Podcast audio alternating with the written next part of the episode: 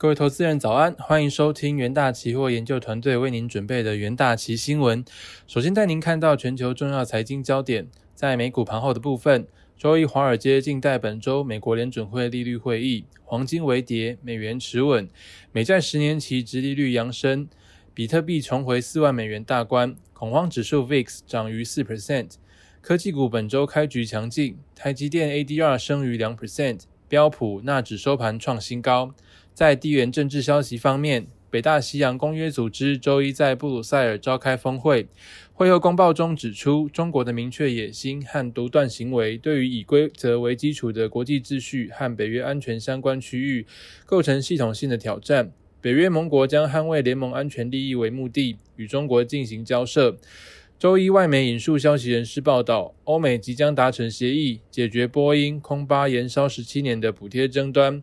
美国贸易代表戴奇将在美欧峰会前和欧盟代表进行首次面谈，除了讨论飞机补贴议题之外，还要商议如何应对中国的竞争。收盘，美股道琼指数下跌零点二五 percent，S M P S M P 五百指数上涨零点一八 percent，纳斯达克指数上涨零点七四 percent，费城半导体指数上涨一点四一 percent。另一方面，针对新冠肺炎疫情发展，据美国约翰霍普金斯大学及时统计，全球确诊数已飙破一点七六亿例，死亡数突破三百八十万例。美国累计确诊超过三千三百四十七万例，累计死亡数超过五十九点九万。印度累计确诊超过两千九百五十一万例，巴西累计确诊一千四百四十一万例。在焦点个股消息方面，科技五大天王集体扬升，苹果上涨二点四六 percent，脸书上涨一点六六 percent，Alphabet 上涨零点七七 percent，亚马逊上涨一点一一 percent，微软上涨零点七八 percent。AMC 娱乐重回散户怀抱中，收红十五点三八 percent 至每股五十七美元。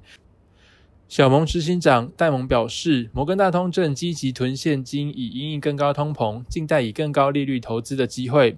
Novavax 下滑零点九四 percent 至每股两百零七点七一美元。该公司公布三期临床试验结果，旗下新冠肺炎疫苗对病毒的保护力达九十点四 percent，对于部分变种病毒株的保护力也达九十三 percent。电动卡车制造商 Lordstown Motors 在执行长和财务长辞职后，股价下滑十八点八四 percent 至每股九点二六美元。特斯拉上涨一点二八 percent 至每股六百一十七点六九美元。特斯拉执行长马斯克表示，若能以清洁能源进行挖矿，特斯拉将考虑重新开放比特币购车。台股 ADR 的部分，仅中华电信独弱，台积电 ADR 上涨二点三二 percent，日月光 ADR 上涨零点八 percent。联电 ADR 上涨六点呃零点六三 percent，中华电信 ADR 下跌一点零三 percent。在纽约汇市的部分，美元周一对主要货币几乎持平，投资人等待联准会决策会议是否释出货币政策将改变的讯号。比特币重返四万美元大关，追踪美元对六种主要货币走势的 IC 美元指数在纽纽约尾盘大致持平。DXY 上周涨零点四 percent，是五周以来最大的涨幅。汇市波动性下滑，德意志银行外汇波动性指数上周五跌到五点六，是将近十六个月最低。上周强劲的通膨数通膨数据和欧洲央行鸽派的立场未造成震荡。一切就看本周联邦公开市场委员会会议，市场关注 Fed 会不会提到讨论缩减购债，此事对于中期展望将带来影响。路透调查显示，将近六十 percent 经济学家预期 Fed 要到第三季才会讨论缩减购债的计划。其他货币方面，欧元对美元汇率报一欧元兑换一点二一二美元，英镑对美元汇率报一英镑兑换一点四一零六美元，澳币对美元汇率报一澳币兑换零点七七一二美元，美元对日元汇率报一美元兑换一百一十点零七日元。接着看到能源盘后，原油在上周触及两年多来高点之后，周一表现持平，受到美国原油产量增加以及英国 Delta 病毒传播后延。传播延后重启的影响，减弱市场对需求成长、供给趋紧乐观的预期。美国能源情报署上周预期，占美国产量三分之二以上的页岩油，七月每日产量将增加三点八万桶，达到约七百八十万桶。尽管高疫苗接种率促使需求形成正向动能，有助推升油价，但是 EIA 报告显示此动能仍面临供给方面的挑战。此外，由于传染力更强的 Delta 变异病毒在英国快速传播，英国周一宣布将大多数解封计划延后一个月，将干扰短期原油需求强劲、供给处于低档的市场预期。收盘价的部分，七月交割的 WTI 原油期货价格下跌约零点零四 percent，收每桶七十点八八美元。八月交割的布兰特原油期货价格下跌约零点三 percent，收每桶七十二点八六美元。在金属盘后的部分，美国公债值利率在联准会本周的利率决策会议之前小幅走高。黄金期货周一下跌，创下一个月以来最低收盘价格。黄金过去十周以来上涨十三 percent，因此投资人在联邦公开市场委员会于周三发布决策之前先行获利了结。尽管有明显迹象显示通膨升温动能增加，但市场显然担心 Fed 可能会在 FOMC 会议之前暗示缩减量化宽松。而这很大程度似乎取决于暂时性通膨的意义。除了讨论五月火热的通膨数据之外，决策官员也可能把注意力转移到其他方面，这将损害黄金的前景。收盘价的部分，八月交割的黄金期货价格下跌零点七 percent，收每盎司一千八百六十五点九美元。七月交割的白银期货价格下跌零点四 percent，收每盎司二十八点零四美元。七月交割的铜期货价格下跌近零点二 percent，收每磅约四点五三美元。接着带您看到国际新闻，摩根大通周一证实，该行正疯狂囤积现金，因为他们认为通膨很可能不是暂时性的，而这与联准会看法背道而驰。关于通膨上升是原物料短缺或供应链问题等暂时性原因，还是可能会持续更久的争论，仍在华尔街进行。而德银近期发布报道，全球经济正坐在定时炸弹上，疫情之后将迎来严重的通货膨胀。周一，摩根大通执行长戴蒙在一年一度的银行会议上表示，因应更高的通膨。摩根大通一直在有效地囤积现金，而非投入美债或做其他投资。摩根大通有很多现金和能力，将非常有耐心，因为通膨很有可能不只是暂时性的。而根据摩根大通的资产负债表，约有五千亿美元的现金。实际上，摩根大通一直囤积越来越多的现金，静待以更高利率投资的机会，计划从短期、长期利息上升中收益。摩根大通为此做好了准备，将在未来六到九个月内做出决定。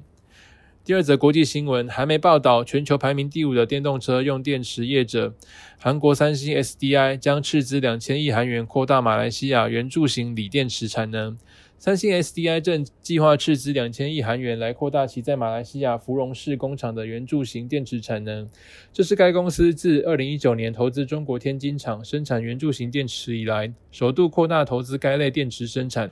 消息人士透露，该公司可能透过新产线生产二一七零零规格电池，年产能可能达二 GWh。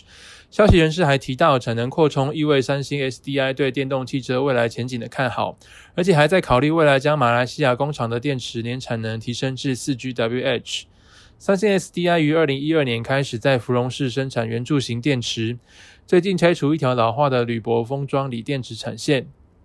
接着进入三分钟听股期的单元，首先带您看到强势股期的部分。红海期货重新收复短期均线。红海最新公告，将以约七点八亿元新台币投资马来西亚 DNEX 的五趴股权，不仅强化半导体电动车布局，也正式扩大东协地区投资机会。对此，外资认为这将有助于红海保持在供应链管理和电动汽车制造扩张的竞争优势，让红海在电动车领域布局更为稳健。元大旗研究团队认为，社会消费电子需求强劲，红海五月营收再创历史新高。红海期货周五开高走高，重新站回短期均线，后续观察季线反压力道。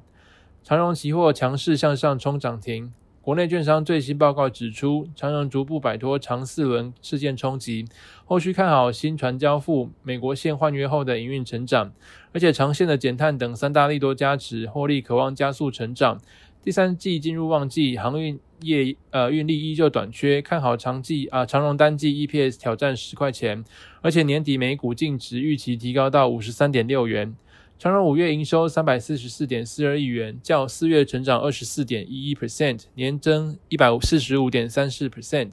再创历史新高表现，一到五月累计营收也达一千五百二十一点四十四亿元，年成长一百一十二点二五 percent。长荣期货周五强势上涨，中长在以涨停价作收，长虹 K 棒突破波段新高价位。而在弱势股期方面，张银期货呈现跳空走低，张银五月营收二十三点零六亿元，仅年成长零点七 percent，税前获利七点六四亿元，累计一到五月税前 EPS 零点三八元，累计税后 EPS 为零点三二元。张银今年股东会将决议提高，呃，提高额定资本额。根据金管会要求，三十六家本国银行办理压力测试，虽未公布完整名单，但指出约五家银行未达最低标准。测试未达未过的银行已经提出强化资本的措施，也显现疫情和低利率环境影响银行业务发展。元大旗研究团队认为，受到获利乏力与台新金市股等影响，张银期货周五压回收跌近三 percent，留下空方缺口，并创波段新低价位。投资人可以留意到相关的股息标的哦。以上就是今天的重点新闻内容，谢谢各位收听，我们明天的元大旗新闻再见，拜拜。